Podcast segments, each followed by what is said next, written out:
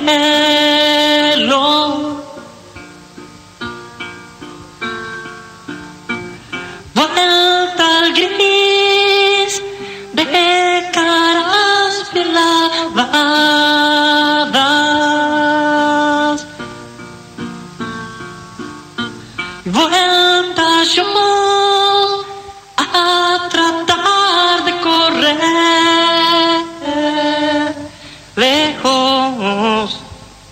De esta farsa.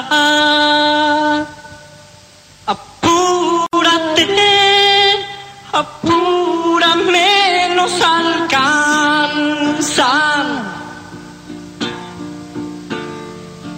Mujer, no ves. Esto sucedía el 16 de junio de 1972, digo, sucedía lo que estamos escuchando. Un muy joven Raúl Porcheto, protagonista de un fenómeno o de un acontecimiento musical que se llevó adelante en un teatro del barrio de Balvanera, en el Cine Teatro Atlantic, por inspiración de un periodista de los años aquellos, Daniel Ripoll, que de pronto generó un acontecimiento, me parece que no vamos a preguntar ahora, pero yo tengo memoria de que fue respuesta a todo lo que pasaba con la música, digamos, o con los instrumentos eléctricos, que comenzaban a ganar un primer plano, digamos, en las distintas formaciones.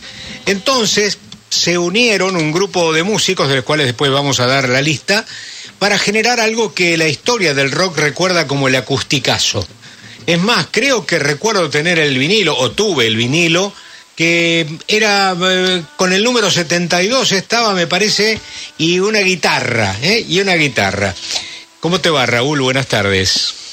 Hola, ¿qué tal? ¿Cómo te va? Un gusto escucharte.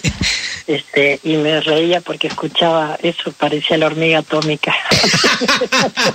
Eras vos cantando Cortar el viento, ¿no? sí, sí, era una, una, una de las dos canciones que canté ahí en, en, en, ese evento que fue tan particular y iniciático, digamos, como bien, es la primera vez que escucho una reflexión y este y es acertada totalmente como la tuya, haciendo hincapié en, en, la acción acústica, ¿no? Casi era como parecía que para hacer así rock tenías que hacer un Marshall, o dos Marshall, o diez Marshall y una guitarra al mango.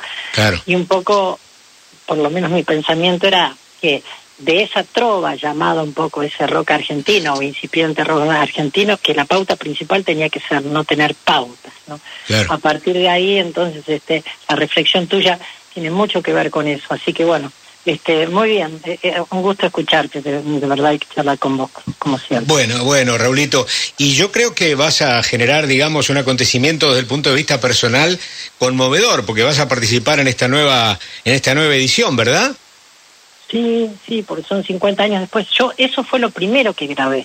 Yo había empezado unos seis meses antes, estando de telonero de Pedro y Pablo, y, y después de Vox Day, y me dieron esa oportunidad. Fue lo primero que quedó registrado como grabación mía, como profesional, y después, meses después, iba a grabar Cristo Rock en el 72. Después, pero por eso, cumpliendo 50 años, que era inimaginable proyectarlo, vos me decías en el tiempo, no sabía si iba a estar acá en el planeta 50 años después, No. imagínate. Bueno, por, por, por eso, por eso mismo que digo que va a ser un acontecimiento importante, conmocionante eh, para vos. Creo que Elito Nevia también, que fue protagonista en aquel momento, también va a estar. Así que Sí. eh, pasan 50 años, pero hay que agradecerle a la vida, o, o no, este Raulito. Sí, todo el tiempo, todo el tiempo, desde cuando me acuesto es lo último que hago y lo primero que me levanto, miro al cielo, ahí al tata y todo lo que corresponde. Sí, agradezco siempre la vida, sean días buenos, sean días malos, este, siempre agradezco y aparte que después de 51 años que yo ya llevo de profesional, que todavía gente con tanto cariño del lugar donde te imagines del país, o en- por ejemplo en Spotify que tengo 250, literalmente 252 mil este mes, reproducciones por, por mes de diferentes países donde te imagines, no solo Latinoamérica, este, bueno, eh, entonces es como que digo, bueno, no me queda más que dar las gracias. Claro, claro, claro que sí. Efectivamente, realmente este, agradecido. Y vos recordás, y no quiero entretenerte mucho más, vos recordás ¿Cómo, ¿Cómo fue la repercusión? Porque fíjate vos que si a, a 50 años el acusticazo vuelve a tener una nueva edición, es como una especie de, de tributo a una piedra basal, digamos, ¿no? De lo que fue eh, el rock, como un reconocimiento a que aquello tuvo su relevancia, tuvo su importancia. Pero ¿recordás qué pasó en ese, en ese momento? ¿Pasó inadvertido o hubo repercusión?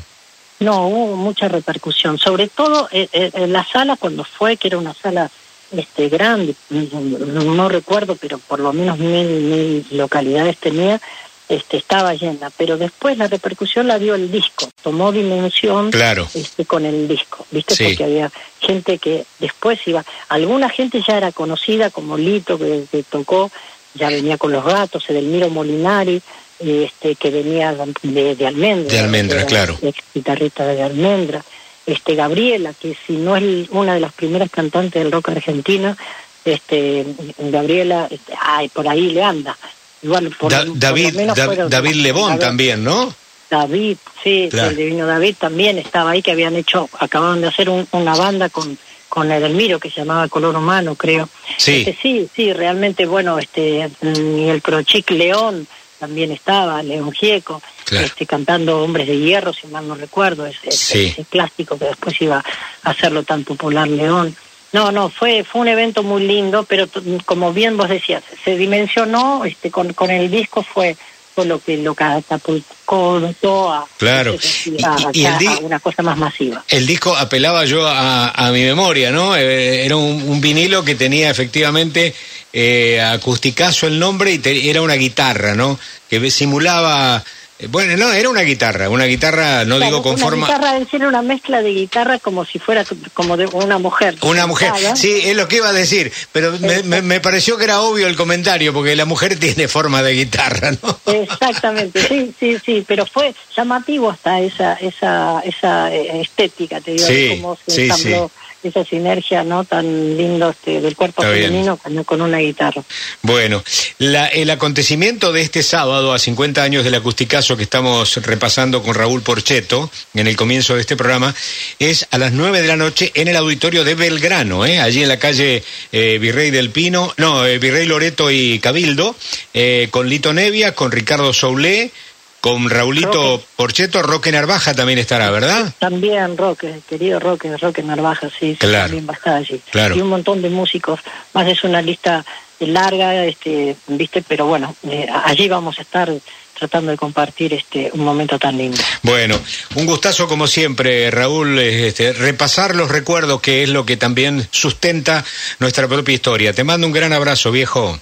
Igualmente para vos, Fernando, para vos y todo tu equipo. Gracias, querido, muchas gracias. Raúl Porcheto arrancó el programa cantando Cortar el viento. Está la versión en vivo de aquel 1972. Y recién nomás en la charla hablaba de León Gieco.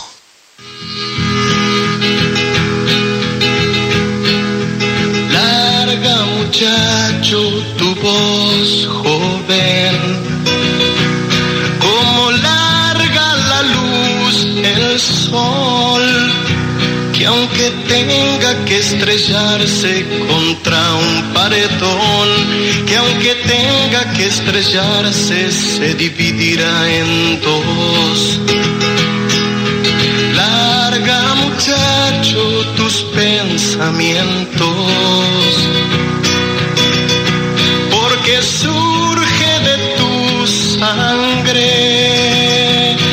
que tengan que estrellarse contra un paredón, que aunque tengan que estrellarse se dividirá en dos.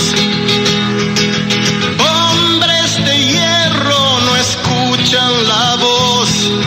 Hombres de hierro que no escuchan el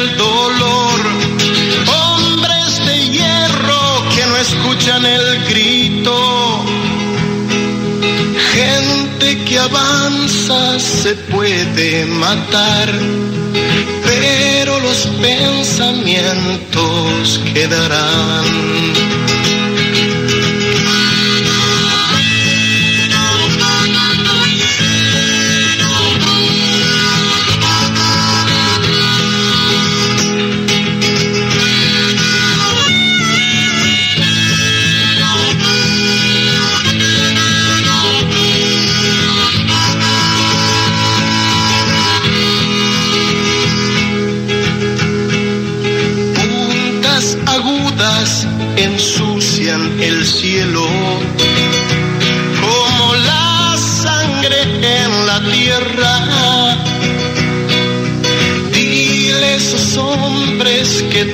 Traten de usar a cambio de las armas su cabeza.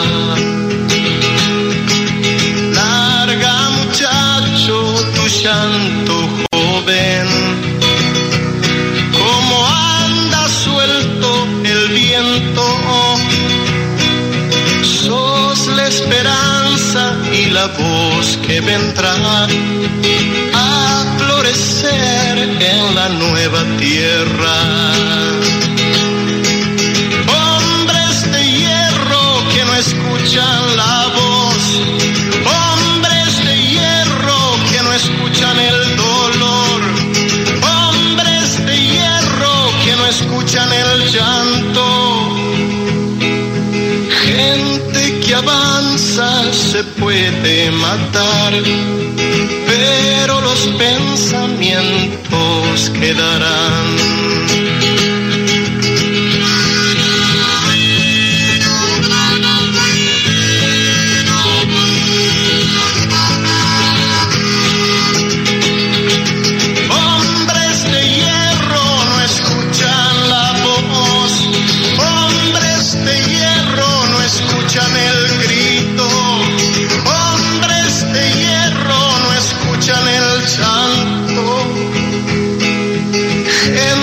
Que avanza se puede matar, pero los pensamientos quedarán.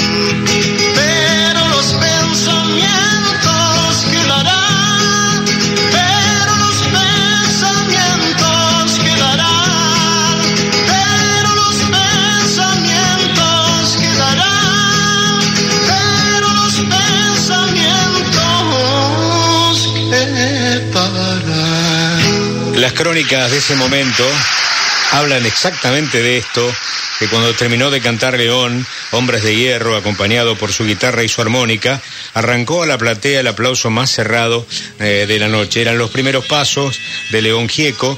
Eh, nada, simplemente las crónicas decían que todo parecía indicar que Gieco co- va a lograr en pocas actuaciones el reconocimiento que viene buscando desde hace más de un año, se decía, por ese estilo tan íntimo, tan country que tenía León, al menos en los primeros tiempos, y que sostuvo, digamos, a lo largo de toda su carrera. Pero este clásico, tocado y cantado en vivo, porque esta es la versión en vivo de lo que sucedió en 1972 en el Cine Teatro Atlantic, que está eh, en el barrio de, de Valvanera, y que convirtió una piedra basal del rock nacional, porque ade- además fue el primer disco en vivo del rock este argentino. Por eso también el registro es realmente valioso. Y hablamos con Porcheto, que fue protagonista, y también decíamos que Lito Nevia va a ser eh, protagonista. Nevia eh, para ese momento convocó a Domingo Cura para que lo acompañara en algunas, en algunas canciones. Y primero hizo algunos temas con guitarra y luego completó su actuación con la participación del percusionista y la interpretación fue una interpretación, dicen que casi fue media como improvisada, de un tema de la época de la Nevias Band, una, una, una muestra, digamos, realmente antológica. La canción se llama Vamos Negro. Cuando se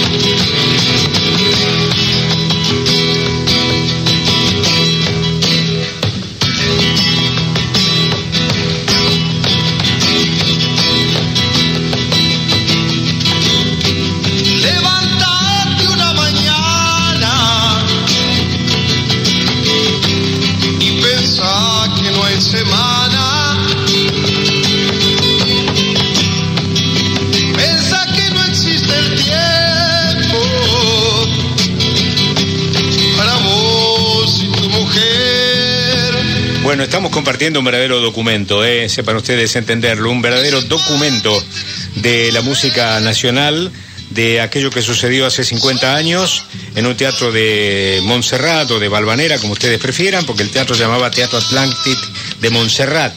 ¿eh? Y bueno, nada, simplemente eh, hablábamos con Raúl Porcheto de lo que había sido el acusticazo, pasábamos una canción de León Gieco, Hombres de Hierro de sus primeros momentos, con armónica y guitarra, y ahora Lito Nevia con viola y con una voz de aquellos años, ¿no? Una voz muy joven, la de Lito, pero el color es la de acompañamiento de Domingo Cura, ahí en esa, en esa zapada de guitarra, de guitarra y, percusión de Domingo muy, muy bonito, muy bonito. Bueno, el tema dura mucho más, pero lo vamos a ir bajando. Solamente que nos quede de fondo para recordar que el acusticazo, en versión este, 2022, 50 años después, es este sábado 20 de agosto a las 9 de la noche en el auditorio de Belgrano.